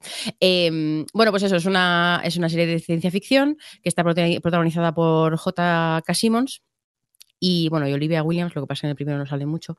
Y, y bueno, pues es, una, es un, como un thriller de espionaje que está en un mundo en el que eh, en algún momento de la historia se, se, abrió, bueno, de hecho durante la Guerra Fría, se abrió una grieta eh, entre dos universos paralelos y cuando que eran, que eran exactos y en el momento en el que se abrió la grieta uno, o sea, uno de los universos empezó a ir, bueno, los dos universos empezaron a ir por su lado en cuanto a la, a la historia, ¿no? que ya no pasan las cosas iguales.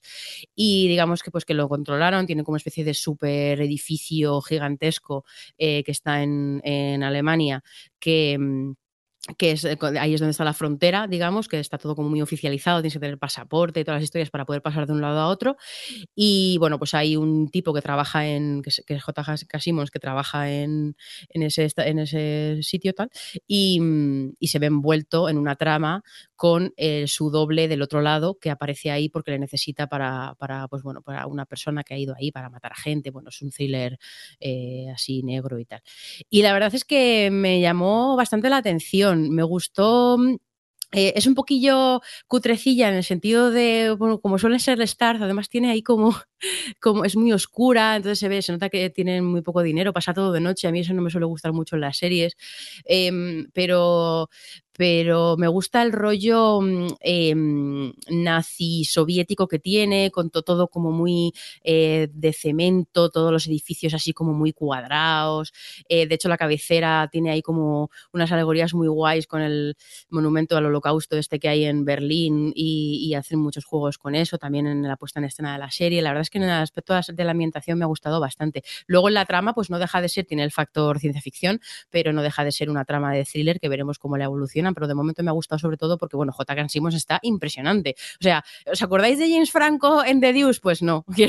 es como aquí el, les pones a los dos eh, eh, juntos, a los dos personajes, y sabes perfectamente cuál es cuál. Eh, él lo hace súper bien caracterizando a los dos personajes que son, eh, que tienen cosas como distintas así Eso. de carácter. Eso era como Nina Dobrev en The Vampire Diaries, que hacía cuatro personajes distintos y los distinguías perfectamente. Ala. bueno, pensaba que ibas a hablar de, de, la de Orphan Black. Sí, eso también. pues eso, que lo hace, él está súper bien y sobre todo que el personaje principal, que es el que está como digamos en nuestro mundo, que es así como más apocadillo, que quería, que quería llegar más lejos dentro de la organización está y no le dejan y tal, eh, y que descubre de repente de cómo se, ve metido en todo este embrollo, eh, pues bueno, le, veo un personaje interesante, como un poco cómo se va a llevar con el otro, en fin, que pues lo que hace un buen primer capítulo, que dices, oye, pues me ha llamado la atención para seguir a ver por dónde vais a tirar. Así que nada, a ver, tendrá 10 temporadas, o sea, 10 capítulos y los van poniendo semana a semana en HBO. Así que el primer capítulo está dirigido por Mortal Tindum, por cierto. Y eso os cuento. Venga, pues vamos a continuar con más series de Counterpart. Nos vamos a este Black Lightning que también ha visto Adri. Eh, Black Lightning es la nueva serie de CW de superhéroes de DC, que es, ¿cómo es en español Black Lightning? Rayo negro, ¿no?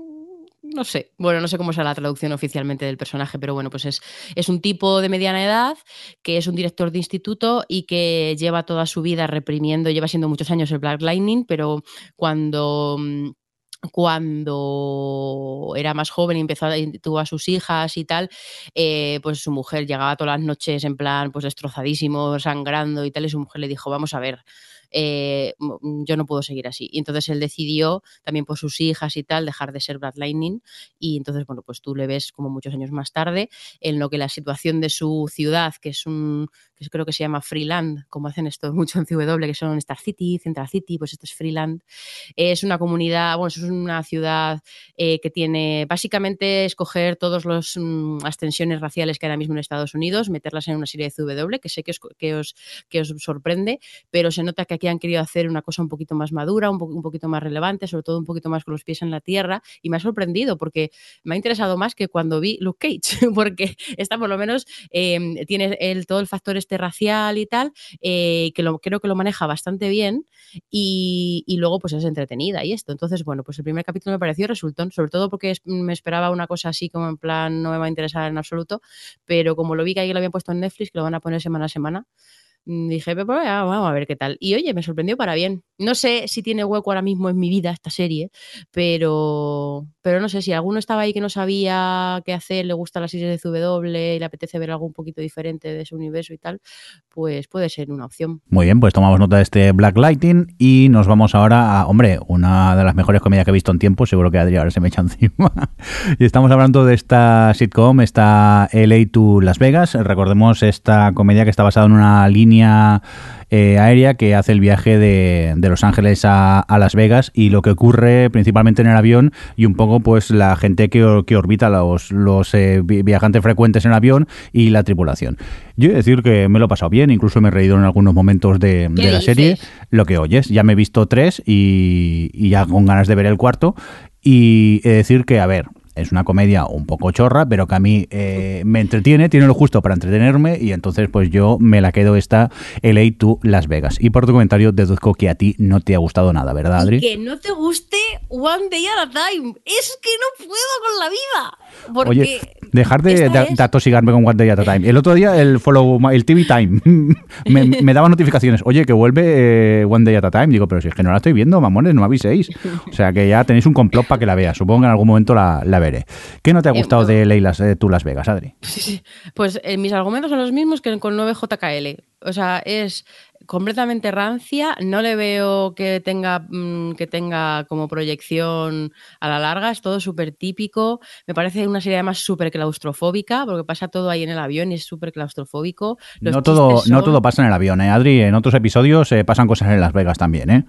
Bueno, pero es que... Mm, es que no sé, me parecen los mismos chistes de siempre. No, me, no sé, vamos, que, a mí me pareció muy Eso no, no te lo niego, ¿eh? son los mismos chistes de siempre, pero a mí me funcionan. Entonces, pues para mí es, es, suficiente. Pues sí, tiene un nivel mínimo de entretenimiento que, me funciona. Entiendo que no te pueda gustar porque realmente es, es, rancia, pero a mí no me molesta. Venga, vamos a continuar con esta American Crime History. Eh, esta segunda temporada se centra en un nuevo caso. ¿Quién la ha visto esta? Que no me la habéis puesto en el guion. Yo. Venga, pues cuéntanos, Alex. Es story, no history. Gracias. algún día sabré decirlo, algún día sabré decirlo. Pero bueno, no quiero sonar repelentera solo por si hay... No, no, ahora lo copio 100 veces, no te preocupes. Pues nada, aquí, bueno, lo comentamos un poco por piloto porque como son estas series antología, que cada temporada es como una serie nueva en sí misma, en este caso nos cuenta, eh, se centra en el asesinato de Versace. Y bueno, eh, por el primer capítulo, a ver, hay que decir que es un poco lo que ya son las series de Ryan Murphy, que tiene una factura técnica impecable, que tiene buenos actores y, un potente punto de partida. Lo que pasa es que ya sabemos que luego Ryan Murphy eh, a veces mm, luego se le van las cosas de las manos. Aquí tenemos un poco el recuerdo de la de OJ Simpson, que curiosamente fue es perfecta o muy muy buena de principio a final, pero es cierto que ahí había mucho que contar, había la propia historia era tan surrealista, tenía tantos giros que daba daba mucho de sí. Esta Versace, bueno, tampoco la conozco yo muy a fondo, pero tengo curiosidad por ver cómo llenan 10 capítulos, porque mm, no sé muy bien si da para tanto todo lo que hay ahí que contar. Eh, mis impresiones, bueno, pues fue, creo que es interesante, que tiene mm, tanto Darren Criss, eh, que hace el del asesino de Versace, como Penelope Cruz, que hace de Donatella Versace, la verdad que son dos personajes que pueden dar mucho eh, que hablar durante esta temporada televisiva. Creo que hay, hay potencial y si lo saben aprovechar, creo que puede haber una buena serie. Como solo he visto el piloto, no puedo, no puedo adivinar si luego se va a mantener bien, si se va a perder. Si... Es cierto que esta parece que va a tener menos relevancia social y va a ser un poquito más de, ¿cómo vendría a ser? De. Pero bueno, pues en sí mismo tampoco es malo. Así que a ver qué tal se va desarrollando y ya os comentaremos por aquí si merece la pena ver o no, porque de hecho en España eh, está la estrena Netflix, pero la estrena cuando ya está completa. Así que para verla aquí habrá que esperar un poquito todavía. Muy bien, pues eh, vamos a continuar con más series, dejamos ya los pilotos un poco de lado y nos vamos a por cosas que hemos visto y queremos destacar.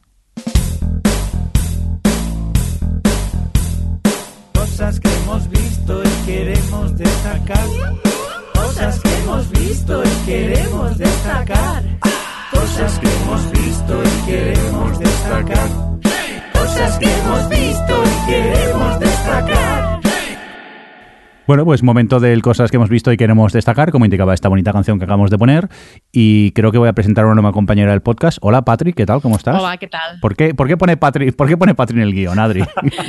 ¿Qué pues es esto? que eh, los tres amigos, un, eh, unos, un oyente que nos ha dejado, nos dejó uno de los comentarios, o que decía lo de Twin Peaks en Evox, eh, cuando decía que, que, le había extrañado que yo no hubiese recomendado Better Call Saul, porque siempre hablo muy bien de ella, decía Patri. Luego, cuando siguió, seguimos hablando, eh, ya rectificó, se dio cuenta, yo no le dije nada tampoco, sabía que había sido, sabía, había cruzado los cables, luego se dio cuenta, pero supongo que ha sido Javi, que lo ha leído y ha dicho, voy a poner aquí Patri. es que me hizo cantidad de gracia, lo siento. Soy Patri para para, los oyentes. Pues nada, Patri, cuéntanos, ¿qué, ¿qué, quieres destacar que hayas visto estos días? Patri. Bueno, voy a empezar.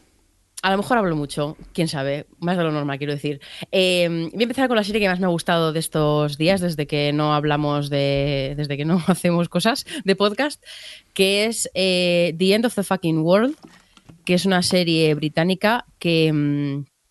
Mm, que es, que, que es de, de, de, Channel 4 también. Channel 4, creo recordar, sí. sí. Y que luego, pues, han, de hecho, esta sí que es, es un Netflix original, esta ha sido una coproducción de los dos y la ha puesto ahora Netflix. Y la vi que que me la ha tenido que racionar porque no quería ventilármela de seguido como hiciste tú, Jordi. ¿Tú qué pudiste? Porque yo me fui a dormir a las 4 de la mañana un miércoles, porque vi uno, vi dos, vi tres y me vi los 8 o 9 que tiene de un tirón. Pues es una comedia negra que, bueno, los dos protagonistas son dos, dos, chavales de 17 años, que uno de ellos es James, que es un chico que cree que, que es un, vamos, se considera un psicópata y un sociópata. De hecho, al principio te muestra cómo se carga algunos animalicos y hace cosas y, y que está empezando a, a, matar, a pensar en matar gente. Y justo se le cruza en su vida a Lisa, que es otra chica de, de 17 años, que, bueno, pues es una chica así como bastante borderline, con una, con una personalidad muy extrema y que tiene una situación familiar bastante deplorable. Y entonces los dos acaban huyendo, vamos, en plan, en plan Bonnie and Clyde o algo así. Y. Y bueno, básicamente tú empiezas, no, como no quiero contar nada, no voy a desvelar nada de qué pasa después. Tú empiezas, bueno, pues una serie en la que pues los dos escapan en plan huyamos y, y, y, vivamos nuestra vida y tal. Y tú estás viendo una chica que está en plan huida hacia adelante, quiero reencontrarme con mi padre, y a un chico que está todo el tiempo pensando en matarla. Y de ahí parte la, la serie. Y a mí la verdad es que me ha encantado, porque mm, me ha encantado todo. Me parece una serie fresca, me parece original, me parece atrevida, me parece divertida.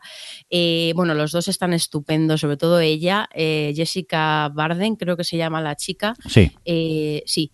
Em, está estupenda. O sea, tiene un personaje, porque además, bueno, la gente, la- y lo he dicho yo, la compara un poco con Bonnie and Clyde, pero yo casi lo veo más, la veo más cercana a, a Malas Tierras de mm, de Malik, porque tiene esta cosa de narra- narrada con mucha voz en off y tienes dos voz en off. Una es la del chaval, que está siempre en pasado, y otra es la de la chica, que está siempre en presente. Y me encanta, me encanta el contraste que hay entre las dos, el contraste que hay entre la voz en off de ella, que dice lo que realmente piensa de, con lo que ella realmente está haciendo en ese momento. Em, tiene como un montón de elementos. Luego. em, eh, bueno, por eso, por eso digo que me recuerda a Malas Tierras, porque es una cosa que utilizaba mucho Mali como recurso, ¿no? Que tú ya la voz en off de ella, que era todo estupendo, su narración, y tú lo estabas viendo y decías, pero chica, mm, tú y yo no tenemos la misma percepción de lo que te está pasando. Pero bueno, em, el caso que, que- es una serie que tiene ahí un regustillo de cine indie, con estas cosas también visuales de, mm, de la música pop, de, de las, los contraluces y las imágenes como bonitas, pastel, pero realmente está todo usado con, con un tono muy jocoso y muy sarcástico, de un poco casi riéndose de... mm, de pues eso de, de- este tipo de convencionalismos o de cosas que se ven en las películas indie sobre todo ahora que hay tantas centradas en chavales adolescentes y eso eh, que son como raritos y tal y, esta me gusta por cómo hace un poco de parodia de todo eso y mm, y en fin, no sé, me ha- en serio, me ha, me ha enamorado la serie, me ha enamorado el personaje de Alisa. Eh, me gustaría poder decir más cosas, pero claro, no tendría que entrar en el spoilers, pero bueno, me ha- mm, además tiene un, como un recorrido estupendo, el final es... Ah, leí esta mañana justo que, mm, que no está como cerrado, que, o sea, que a lo mejor hacen segunda temporada, pero bueno, por lo que leí un poco de verdad la entrevista y es de estas típicas cosas que, que hacen ahora los periodistas, que alguien dice, oye, ¿hay segunda temporada? Y le dice, bueno, pues nunca se sabe. Y ya te ponen en el titular, la segunda temporada de The End of Fucking World no está cerrada. Em, Hay, que hacer, bueno, hay eso. mucho clickbait, hay que, hay que vender, hay que vender. sí. Oye, eh, yo totalmente de acuerdo con lo que dices tú. Ya te digo, yo me la vi de una sentada. Empecé una, una noche porque Adri en el WhatsApp del, de- del grupo dijo, oye, ¿qué, qué, qué serie más chula, no sé no sé cuántos. Me puse a ver el primero que ya le tenía ganas y realmente las vi de una sentada. Me parece maravillosa, es una gran serie, eh, completamente muy original lo que te cuentan, la manera de contarte la, la historia. Y un pequeño apunte que me llamó muchísimo es eh, tanto su banda sonora como la selección musical y, y lo bien puesta que está en, en ciertos momentos una canción otra y dices Bueno, ole es que las al selector musical sí más. sí O sea, está que a lo mejor. sí, bueno, ya lo he dicho. Es que al final lo utilizan mucho para hacer humor con el- también con las letras, las canciones y las canciones. Y es sí, sí, sí. Es estupendo. Pues eh, no voy a insistir más simplemente que altamente recomendable hemos Yo- hablado muy bien de ella sí dime Adri perdona Sí, no, quería añadir una cosa, y es que eh, esta la recomiendo, la verdad es que con pinzas, ¿eh? porque yo entiendo que puede ser una serie que resulte muy antipática, ¿eh? porque los dos protagonistas son difíciles de, de pillar el punto o de que te, o de que te guste ver eh, cierto tipo de personajes, y luego que hay, he leído comparaciones que mm, pues no he entendido para nada. He leído, ya no, ya no la gente que la comparaba con Utopía, que digo, no sé qué serie estarás viendo tú, pero desde luego no es la misma que la mía. Pero mm, eh, sobre todo mm, gente que comparaba series que hablan de la angustia adolescente y que no les gusta The End of the Fucking World y utilizaban cosas como Merlo's Place o Dawson? Crece. y Es como, es que no tienen nada que ver. O sea, yo no- ya no hablo de si me gusta más o menos eh, Dawson Crece o Merlo's Place, pero es que esta serie eh, sí que tiene ahí ese, ese, esa cosa de mm, de contarte realmente de dónde sale la personalidad que tienen estos dos chavales y por qué son así, que eso lo hace muy bien la serie, que realmente no está vacía, no es simplemente eh, sátira, humor negro, tal y cual, sino que te realmente están contando algo sobre esos personajes y el origen de, de cómo son, de, sus personalidades tan extremas. Eh, pero no está haciendo ese, no es ese tipo de serie. Entonces, no sé, a veces yo mm, me meto en discusiones con gente que llega a un punto en el que digo, yo ya no sé de qué estamos hablando, un poco como lo de cine y las series, que entramos en unas comparaciones, sobre todo odio comparar en general, pero bueno. pero Adri la Mm. culpa es tuya que te metes en discusiones yo digo a todo que sí y ya está tener debates, lo que pasa es que los debates no Eh, existen hoy en día ya ya, sí, y totalmente. menos en redes No, verdad sociales Últimamente estoy muy amargada con este tema, Jordi. Voy a hacer aquí una confesión. por, porque, porque sí, últimamente te metes en cualquier conversación o pones cualquier, cualquier tema y tal, y la gente se va a unos extremos y no puedes, parece que no puedes tener un, término medio. Es como, o parece que no, no puede gustarme mucho, por ejemplo, en el caso de que nos ocupa, no me puede gustar mucho una serie, no me puede gustar mucho una temporada, como la séptima temporada de Juego de Tronos, aunque le vea fallos y no esté de acuerdo con todo lo que han hecho, o creo que podrían haber hecho mejores cosas, o me puede, me puede entusiasmar una chorrada como Future Man, pero no me parece la mejor serie del mundo, ni la. O sea, la gente es muy extrema, es blanco-negro, o te encanta o lo odias, o es que aquí hay una cosa que no es creíble y entonces ya no me puede gustar la serie. No sé, no, ¿qué necesidad? de que de verdad abracemos los grises. Los grises existen y no hay que tener, no hay que ser de, no hay que tener equipos, que parece que es que estás, eh, tienes que estar en un equipo, el equipo a favor o el equipo en contra. Y yo a veces estoy en el medio, pero bueno, lo siento, me tenía que desahogar. tranqui, sí, sí, nada, eh, nos metemos con Javi, que no le ha gustado la serie, y, luego seguimos hablando del tema este. Es que te lo dije o te lo dije por WhatsApp, Javi. Te lo dije o no te lo dije. Además, eh, yo creo que esta serie no le va a gustar a Javi. Y acertó, efectivamente. La serie, no, no. Eh, vi el primero, vi el piloto. y bueno, sí que es verdad, eh, ahí os lo reconozco, que la serie tiene un punto distinto. O sea, la forma que te lo están enseñando está muy bien. O sea, no, te lo voy a negar. Lo que pasa que, como bien decías, Adri, hay que pillarlos a los. O sea, tienes que. No, no he sido capaz de empatizar con los adolescentes. Primero, ¿eh? porque a mí el tema de adolescentes. Eh, mm, no, lo siento, pero no. Y, particularmente ellos, o sea, cuesta mucho empatizar con ellos. Si, si lo logras, debe ser una pasada, pero yo en mi caso no he podido. Y ya está, lo he dejado, pero sin decir, es una mierda y... Claro, no es para ti, no pasa nada. Yo sé que, que, yo que sé, la de Gunpowder, sé que no es para mí, pero no voy a ir diciendo, pues es que vaya a ser de mierda. Pues no, pues no sé. ¿Tú que has visto Gunpowder, no, Javi? sí, sí, he visto Gunpowder. Y no porque sea Kate Harrington, que, que bueno, no es santo de mi devoción, porque prácticamente es lo que peor, lo peor de la serie. Sigue, sigue, sigue igual de soso, sigue igual de soso, no ha cambiado absolutamente nada. Y lo que me llamaba mucho la atención era la historia que contaban. O sea, que cuentan el episodio que fue lo que, lo que luego, posteriormente, nosotros, la mayoría de nosotros ha conocido, o mucha gente ha conocido por lo de eh, Guy Fawkes, el, que intentó, eh, uno de, los que intentaron eh, volar el Parlamento en 1605 y, cuenta la historia, la historia de pasó que ocurrió realmente. Entonces, eh, como episodio histórico, me, me parece muy chulo que, que, contases eso. Pero poco más de eso no hay más. O sea, la verdad que es bastante tristilla y. Pero bueno, tiene sus cosillas que también dan cosica, porque igual cogen a los católicos. O sea, estamos hablando de una época en que a los católicos en Inglaterra los, eh, los estaban matando, los estaban arrinconando y cada vez que cogían a un cura, pues eh, lo linchaban, le sacaban las tripas y todo eso. Entonces hay, cositas que dices, ostras, te, chocan y tal. Y la historia como tal está bien, pero claro, eh, lo volvemos a decirlo de siempre. Si te gusta el rollo historia y gente muy, muy seria y, que parece que van a cambiar la vida todo Keith Hannington, que sigue siendo un triste, haga lo que haga, pues entonces normal que no te llegue esa serie. Pero bueno, son tres capítulos, se puede enviar bien, tranquilamente. Ah, es una miniserie. Sí, sí, sí, sí.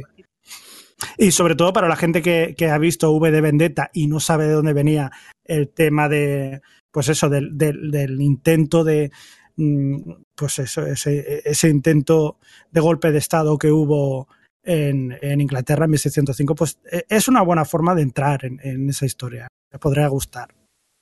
Ya me lo la Wikipedia, gracias. También acabas antes. y no sufres aquí, Harrington. Y no, sufro a señores intensos sucios. sí. Oye, eh, vamos a retomar el hilo de lo que estaba hablando Adri antes, que os habéis eh, repartido vosotros el programa y habéis pasado con Power, pero a mí me gustaría eh, irme al, al, a la parte del guion que pones Black Mirror temporada 4, el Chagata Gate que esto es algo que a mí me ha mosqueado mucho. Cuéntanos, Adri, ¿qué, ha pasado? Te ha mosqueado mucho a ti. Sí, realmente los comentarios que te dejaron me parecieron vergonzosos, eh, el 80% de ellos. Pero bueno, cuéntanos un poco qué ha pasado. Es el día a día, y de esto viene lo que comentaba antes de los extremos. Bueno, pues ha pasado que hice un, en Chataca un artículo eh, que me pidieron de, pues bueno, ordenar los, episodios de Black Mirror, todos, aprovechando que se había estrenado la cuarta temporada, por orden de preferencia mía.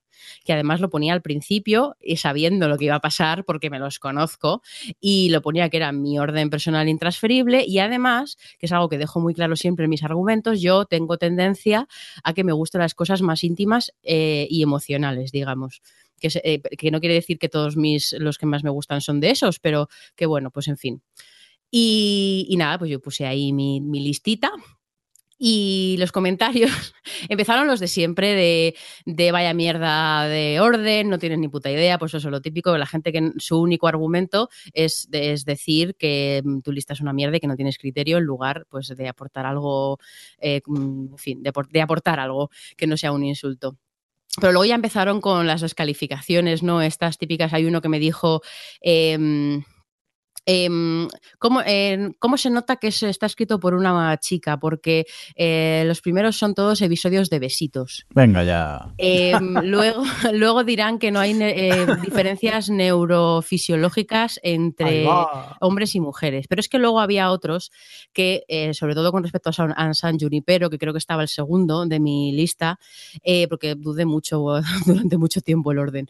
Pero bueno, estaba el segundo o así, de los primeros, desde luego. Y uno, uno, dijo que con todo el respeto, ese episodio solo le, le podía gustar a los gays.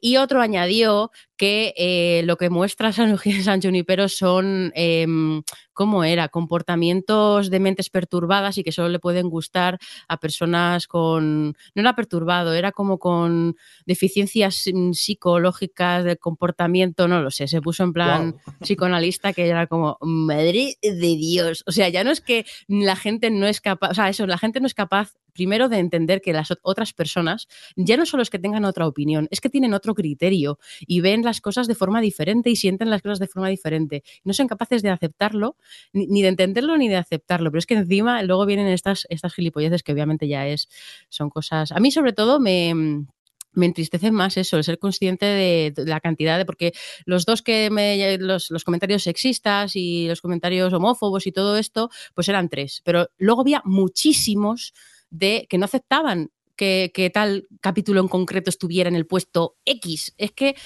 en fin, Volvemos Jordi, un, un, a ti te, te cabreó. Hombre, me, me cabreó mucho volver, porque... No, eh, el tema es en general. Es, volvemos a lo que decíamos antes de, del top. Eh, cada uno tiene sus gustos y ya está. Y a mí me gustará mirar lo de siempre. Me gustan las comedias chorras. A Adri no no nos peleamos por eso ni nos insultamos. Y si lo hacemos es en plan cariño, entendámonos. Pero que, que, cada uno tiene sus gustos y es imposible que todos tengamos los mismos gustos, porque si no esto sería muy aburrido. Y oye, claro. pues que no te gusta el top, deja un comentario educadamente diciendo, oye, pues a mí personalmente, disiento un poco lo que dices, para mí este es el top. Lo dejas y ya está, ya has expresado tu opinión. Pero ahora, meterte en una web eh, a insultar directamente porque el que ha escrito no coincide con tus gustos, es que es lo más normal del mundo que no coincida con tus gustos. Pero es que... Sobre todo que ya no es que ya se, se, centraba mucho en, pues esta está en esta posición y yo creo que esta tendría que estar más por encima de esta otra. Y es como, pero vamos a ver. Eh, a ti te encanta mucho mm, Play. ¿Cómo es este capítulo? El capítulo este de mm, que se, que se metía la tecnología, cogía sus peores miedos y creaba, eh, pues es una habitación y el tío ah, estaba sí, ahí. Sí, sí. Playtest, playtest. Yo uh -huh. lo tenía de los últimos porque no me gustó nada. Y yo daba sí. los argumentos por los que no me gustaba.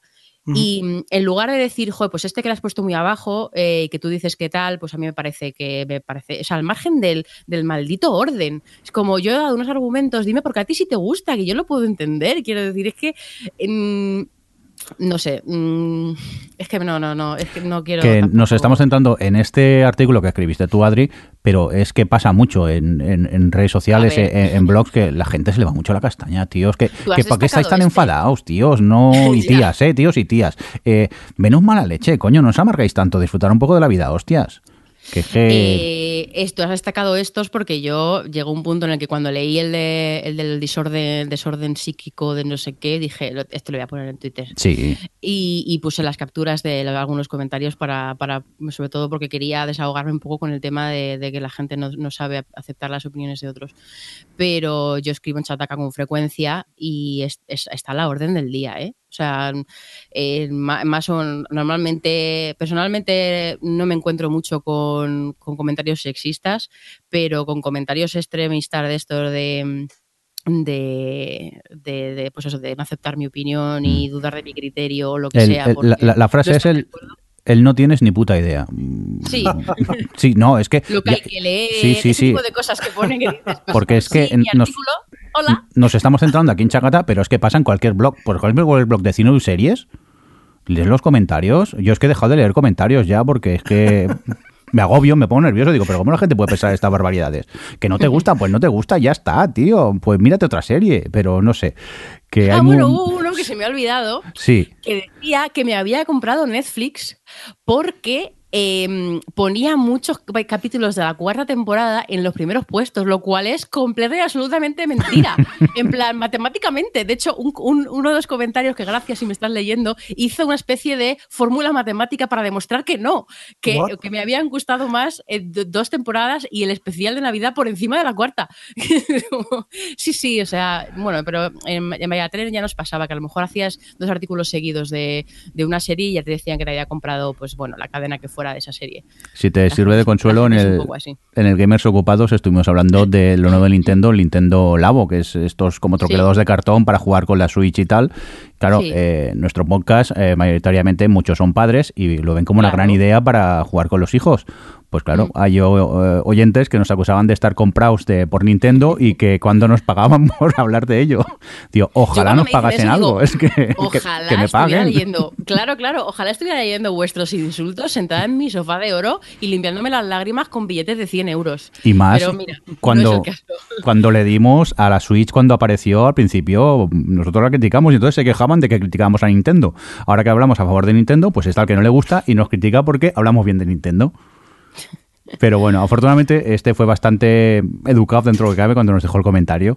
Pero sí que es verdad que a veces la gente tiene muy mala educación y, y no creo yo que tengamos que llegar a esos extremos. ¿eh? Es que, no sé, estoy por decir, oye, cerrar los comentarios y seremos más felices leyendo blogs casi a veces. Pero bueno, No, No, pero es, es muy triste porque a mí lo que me gusta, ya, bueno, ya yo la verdad es que ya no interactúo mucho con la gente de los comentarios de Chataca, bueno, que es donde mayormente escribo ahora, porque realmente sí, no me aporta mucho, porque no, no es enriquecedor, pero me da lástima porque ya está en Twitter, eh, a veces es muy difícil mantener conversaciones y a mí es una cosa que me gustaba mucho antes y de hecho echo de menos que tengamos un poco más de feedback en el, en el podcast, que entiendo que, que con el podcast es más difícil, la gente lo escucha en su móvil, en el tal, y ya no te pones a entrar al blog a, a comentar, pero en Twitter, eh, pues eso, tú pones un comentario de una serie y no sé, como que se ha, cambiado mucho para mí la interacción con. Que al final, Twitter para mí fue una vía de escape cuando casi nadie veía series y, y sobre todo series americanas eh, y, que no estaba viendo nadie de tu entorno. De repente tenías ahí un huequecito para hablar con la gente o en mi blog de hablando de series ahí donde estará. eh, se generaban conversaciones súper guays y ya eso no lo veo y me da mucha lástima porque mola mucho. Realmente, gente que nos apasiona tanto estas cosas y que el fandom se vaya a estos extremos es muy tóxico y te dan ganas de cerrarte en tu, en tu mundo y, y no y de tener tu opinión y no cuando realmente te- las opiniones de otras, de otras personas son enriquecedoras y puedes ver cosas que, que, por ejemplo yo a mí me encanta hablar de las cosas que veo con Roberto porque Roberto tiene el cerebro em, enganchado conectado de una forma completamente distinta a la mía me alucina me alucina Es- él es muy ingeniero y es muy lógico y muy tal y hay cosas que él ve que yo no yo jamás vería y a mí me encanta porque es como me aporta mogollón y eh, ya siento que esto en las redes sociales no lo tengo tanto.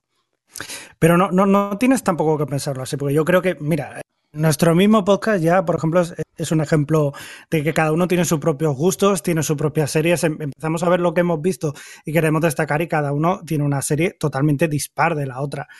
Pero eso también nos enriquece, eh, porque luego llegas y, y acabas viendo una serie que había dicho que era muy pesado, que no sé qué, la acabas viendo y te acaba gustando o lo encuentras algo. O sea, yo creo que la mayoría de gente es así, lo que pasa es que los extremos siempre acaban pues eh, tocando mal las narices. Ya, ya. Sí, pero no, no, yo creo que no. Hace Mira, más ruido. Ya, no sé. Exacto. Por ejemplo, antes eh, estaba comentando que nos habían dejado un comentario los tres amigos. Y en él eh, decía, mira, Javi, sé de una miniserie que sí que te gustará, que es la de Godless, que ya la habíamos, eh, ya la habíais dicho vosotros también por aquí. Pues oye, a mí me parece perfecto. O sea, quizás nos tenemos que olvidar de, de los aspectos negativos y ir a mirar pues otras cosas que, que bueno, pues, eh, pues seguro que sí, que habrán cosas que tengamos todos en común y sacaremos cosas positivas. Hay que ser positivo. Venga, vamos a cambiar Bueno, completamente de tema ya. Que, que, que parecido la cuarta temporada de Black Mirror, que al final lo había puesto en el guion para eso. Pues eh, justamente lo, lo que estabas diciendo tú, pues eh, es una serie tan dispar, con capítulos tan dispares, que hay algunos que te gustan más y otros menos, pero ya está, o sea, es tan fácil como eso. A mí me ha encantado, unos más que otros y ya está. Pero A mí en general- Tengo una crítica. Bueno, di, di, Jordi. No, digo, a mí en general me ha gustado. Me falta el último por ver todavía, porque yo todavía no había visto de la tercera, me faltaban tres. Yo hice un poco de maratón y me falta el último. Pero bueno, que a mí en general mm, la calificaría de. Le pondría un notable. Y hay episodios que me han gustado mucho y otros que, bueno, mm, me han entretenido lo justo po- como para no, no parar el capítulo y seguir viéndolo. Pero hay algunos que me llaman más y algunos que me llaman menos, depende del tema que traten.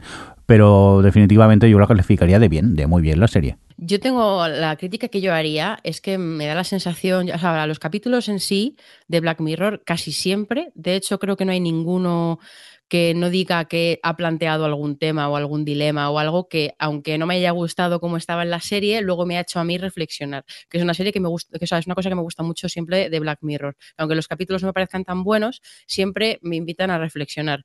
Y aprecio muchísimo que una serie haga que, que, la, que la gente eh, sea crítica con la sociedad en la que vivimos y tal, que no, no es fácil encontrar esto. O sea, la gente necesita más pararse a pensar en las cosas. Eh, si no, no, no tendríamos precisamente tanta historia y tantos problemas con las opiniones de otros. Pero em, ya dicho esto, eh, veo un problema con la cuarta temporada y es que creo que ya se está repitiendo un poco en cierto tipo de temas, que al final, pues el- esta cosa, esta obsesión que tiene con la, eh, el alma, diga, o no sé cómo, la conciencia portable y lo, lo que puedes hacer con ella, sobre todo ese es el tema yo creo más recurrente que tiene, pero lo de meterte los chips de que entran en tu cerebro y un poco pues temas de privacidad y temas de, de- de este tipo de cosas, ¿no? Em, como que es muy recurrente ya el- algunos temas y me gustaría que como es un tipo que me parece que tiene ideas muy, muy interesantes y tal, que, que hubieses, me hubiese gustado que a lo mejor hubiese habido más variedad de temas en esta temporada. Pero bueno, que eso es una como una apreciación propia de, de- de pedirle algo que no, ha, que no ha sido realmente, pero bueno, que, que en ese sentido pues me hubiese gustado más, un poco más de variedad. Pero, pero dicho eso, la verdad es que ha tenido capítulos completamente distintos. La gente se mete mucho con el de Metalhead, pero a mí me parece un survival súper entretenidísimo. A mí me ha encantado también. Claro, que, y que lo agradezco mogollón entre, entre todas las cosas así intensas de dilemas morales y todo esto. Y que lo, y luego tiene, bueno, el de que te falta Jordi, tiene, algo- tiene, es uno de los episodios que transmite, porque es el que te falta es Black Museum, ¿no? Eh. Sí, creo que sí. Sí, sí, sí. Eh, ese es uno de los episodios que más desesperación transmiten de toda la serie. O sea, que te transmite una desesperación profunda. Es, es muy, muy empático en ese sentido y, lo, y yo lo sufrí mogollón. Todas las historias de esa, sobre todo las, la segunda y la tercera, porque es como un poco como el episodio especial de Navidad, que es un episodio bastante largo que tiene tres historias dentro. Y, y no sé, el Arcángel me encantó, la verdad, dentro de que, pues eso, no, no ofrece nada nuevo, digamos, pero que es, me parece una historia muy, muy bien llevada de pues, un poco los límites estos del control parental, ¿no? De la, y de la obsesión esta de, de controlar a los hijos y todo esto. Pero no sé, mm, yo siempre creo que Black Mirror es una serie que hay que ver. Y, y luego que mm, leo muchos comentarios de que se meten con mm, eh, Charlie Brooker, el creador, porque dicen que es un básicamente que, que es ludismo lo que tiene y que es un tecnófobo y que es un rancio y no sé qué. Y yo personalmente no lo puedo ver más distinto, porque para mí no es ludista, para mí eh, lo que le pasa es que a- lo que odia realmente es al ser humano, tiene muy poca fe en la naturaleza humana y, y, sí- y todas, la mayoría de sus capítulos hablan de lo más oscuro, de los rincones más oscuros de nuestra naturaleza y realmente utiliza la tecnología para hablar de Exacto. eso, pero no Sí, creo sí, que sea tecnófobo, no sé, bueno. A mí me gusta imaginarme en un banco, en un parque, quejándose, pegando gritos a los niños con los móviles. Mira, he traído ya el WhatsApp. deja el WhatsApp, deja el WhatsApp. Echándole de comer a, la- a las palomas. Vosotras sí que sois bonitas, vosotras sí que sabéis, no como estos mierdas que están aquí, mira los chavales. Y, lo- y luego la paloma es un dron y la ataca, sería maravilloso. Toma, Charlie Booker, ya tienes un capítulo nuevo. Venga, vamos a continuar con más eh, cositas. Eh, ¿Qué más quieres destacar, Javi, que hayas visto tú? Ah, mira, a mí me gustaría destacar la de la serie que también he dejado, lo siento, la he tenido que dejar, la de Nightfall, que, que está en- entra demasiado bien en, lo- en los patrones de, de series que a mí me gustan. Y no me ha gustado en absoluto. O sea, la he dejado en el segundo capítulo porque es una mezcla de, de, de todas estas novelas históricas baratuchas ahí mezclado con, y además con personajes que son muy conocidos que son los eh, pues estos los templarios pero además mezclado que sí con la leyenda del, del rey Arturo del Santo Grial. Yo qué sé es una mezcla tan imposible y tan mal hecho todo que, que, que, que no que la he dejado lo siento. No sé si luego mejora que alguien si lo ve por favor que me lo diga porque vamos no hay manera. Era horrible horrible. No lo siento pero no. Gracias. Javi, sabes que esto no lo puedes decir en el podcast, que alguien me avise si mejora porque te va a decir todo el mundo que al final mejora. que la gente es muy troll. Que yo cuando decía ya. Lo, de, lo de que había dejado en el tercero Dark porque no me, me parecía todo humo, me decía, no, lo bueno empieza en el cuarto. Y es como, me estás troleando, ¿no? no sé no sé yo si alguien no sé si sigue para adelante debe ser un valiente en cualquier caso Yo solo quiero hacer un pequeño apunte. Eh, rápidamente me he visto la tercera temporada de Mozart in the Jungle, me lo he pasado muy bien. Tengo la sensación que el personaje principal, eh, bueno, todos ellos están como ya son un poco una parodia de ellos de su primera temporada. Están todos muy, mucho más locos, más desatados, pero me lo he pasado genial con ella y no puedo más que recomendar esta producción que tenéis en, Amazon, esta Mozart in the Jungle, su tercera temporada. Y nada, pues eso, que si tenéis ganas de reír un ratillo, pues Mozart in the Jungle. Venga, que yo he seguido viendo principalmente las series que tengo pendientes, las que voy viendo día a día, y entonces tampoco he visto muchas más cosas así nuevas. Día a día, un día a la vez. Oh, Oye, una cosa, me estás comiendo la destinado, cabeza. Estás destinado. Al final Mirindo, estaba viendo que has visto Erased, eh, la serie de Erased, eh, la has visto en imagen real. Sí, bueno, he visto el primer episodio que está en Netflix. Eh, os hablé del anime hará un par o tres de episodios y descubrí que habían hecho una versión en imagen real y me vi el, pil- el primer episodio para ver qué tal. Y he de decir que, que es bastante parecida al, al anime, la verdad, y me dejó con ganas de ver más episodios. Lo que pasa que por falta de tiempo pues no me he puesto, pero que me picó un poco la curiosidad. Aparte me han dicho por Twitter que es un poco distinto el argumento eh, de una serie y de la serie de imagen real y del anime. Si sigo viendo más episodios ya os, ya os contaré. Venga, Adri, eh, vamos a por ti. Bueno, pues yo quiero simplemente comentar un par de series que he terminado estos días. Una ha sido la segunda temporada de Dirk Gently, esta comedia británica eh, mm, ciencia ficción loquísima que me sorprendió mucho y me encantó en la primera temporada, disfruté un montón, la recomendé aquí, la, bueno, creo que la recomendamos todos. Eh, y tengo que decir que la segunda me ha decepcionado bastante, me ha costado acabarla. Luego tengo que decir que los últimos capítulos, o sea que bueno, la, la acabé porque sabía que estaba cancelada y así ya, pues bueno, la dejaba cerradita y tal. El final está, me, me ha interesado un poquillo más porque ya estaban como pasando más cosas y estaba todo un poquito mejor hilado. Pero al igual que las locuras de la primera temporada, que al principio no tenías ni idea de lo que estaba pasando, ni por qué había personajes tan particulares, ni, ni que, bueno, en, fin, en definitiva, qué leches estaba pasando ahí.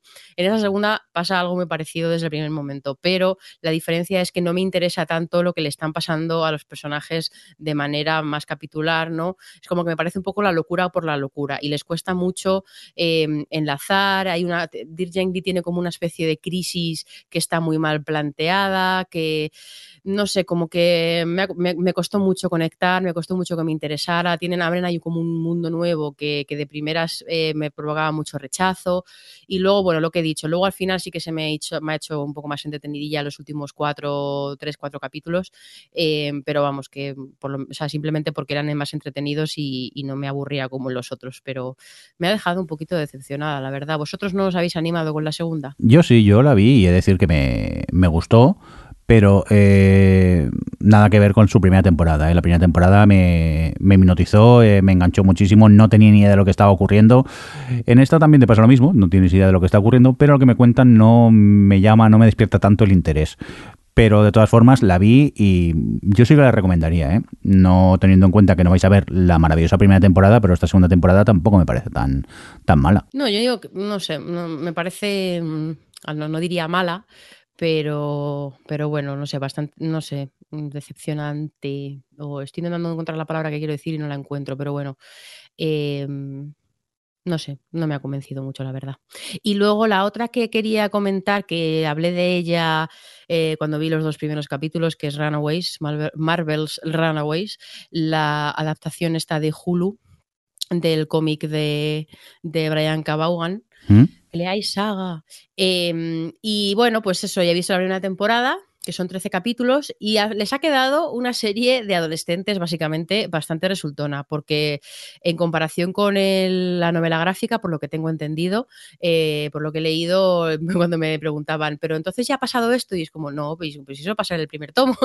o sea que se toman bastante, se nota que han optado por presentar muy bien a los personajes y, y un poco su, la relación que tienen con sus padres y la situación que tienen y tal.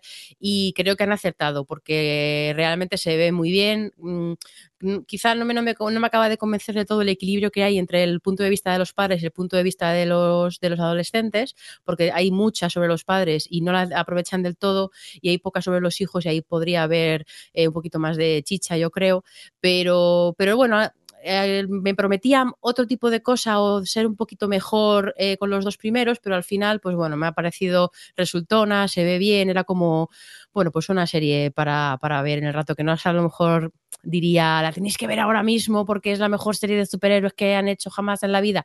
No, pero bueno, pues es una serie adolescente que está bien. Me hubiese gustado más que hubiesen lanzado Jóvenes Vengadores, que me encanta, pero, pero bueno, esta también me vale. Muy Vosotros bien. nada, ¿no? De esta. No, esta no. Javi, No, vamos a... a- Javi no, Javi Sí, no, que no, son Javi. adolescentes. Venga, Javi, cuéntanos, ¿qué quieres destacar? Bueno, antes precisamente estábamos hablando de que a nosotros nos gustan cosas distintas. A Mirindo le gustan mucho las comedias, es muy pesado, muy pesado con las comedias. Y me ha dado por ver, pues digo, voy a ver un capitulillo de esta que dice Silicon Valley, que, que está muy bien y tal.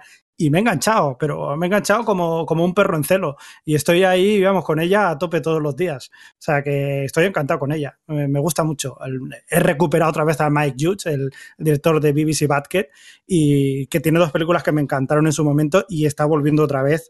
Digo, joder, qué, qué alegría de volver otra vez a reencontrarme con, con este señor. Me lo estoy pasando muy bien con ella. Y también una serie que en su momento me acuerdo que cuando salió me lo dijo. Esta serie te va a gustar, seguro, que se llama Happy, que es, eh, bueno, me parece que ya lo hemos comentado, que es la de Christopher Meloni, que es un, un ex policía totalmente, bueno, drogadicto, alcohólico, que un día pues se le aparece una especie de unicornio azul pequeñito imaginario eh, que es amigo de una niña a la que han secuestrado y le pide que le ayude a pues esto a, recuperar a la niña que la ha secuestrado un tipo muy malo muy malo. Y bueno la verdad que es una serie totalmente espídica es una serie llena de acción de, pero, pero además muy de ida de olla pero mucho mucho sea, se le va mucho la castaña. Y yo sigo flipando cada capítulo, de verdad. O sea, si los, digamos que los que llevan la, la, serie son los que estuvieron detrás de la película Crank. No sé si alguno la habéis visto con, con el Jason Statham, que también era muy ida de olla y tal, muy espídica. Y la serie es así, es muy de este rollo. O sea, que si os va la acción a tope, idas de olla y tal, pues esta es la vuestra. Y ya por último quería destacar una película que es de Polka King, que estaba en Netflix y, y me, me, me, pareció muy divertida. Es la historia real de un tipo que, que bueno, sin quererlo se convirtió pues en, en, un defraudador, pero que en verdad este tipo quería ser pues cantante de polka y ganar dinero con eso. Y es muy graciosa porque eh, la protagoniza el Jack Black, que, que, ya por sí es, eh, pues tiene su, su gracia y esto, pero luego es muy curioso porque también ha aprovechado Netflix se ha puesto la, el documental en el que está basado la película, que es de, verdaderamente de lo que ocurrió con este señor y, cuenta la historia de, este señor que pues es un inmigrante polaco que, eso, que acabó, acabó en la cárcel, metido en la cárcel por, por, por este tipo de, de... Bueno, ya lo veréis, no os digo nada. Bueno, pues con esta recomendación de Javi llegamos ya al final de esta edición de hoy del OTV. Recibir un cordial saludo pues de quien nos acompañó. Por aquí tuvimos a Adri. Adiós. eh, Javier Fresco, adiós. Adiós, muy buenas. Bueno, y también un recibir un cordial saludo de quien nos acompañó, que estuvo por aquí Alex. Bye bye. Venga, hasta luego. Y un cordial saludo de quien nos habló con vosotros, el señor Mirindo. Hasta luego. O Televisión Podcast, el podcast de la cultura audiovisual.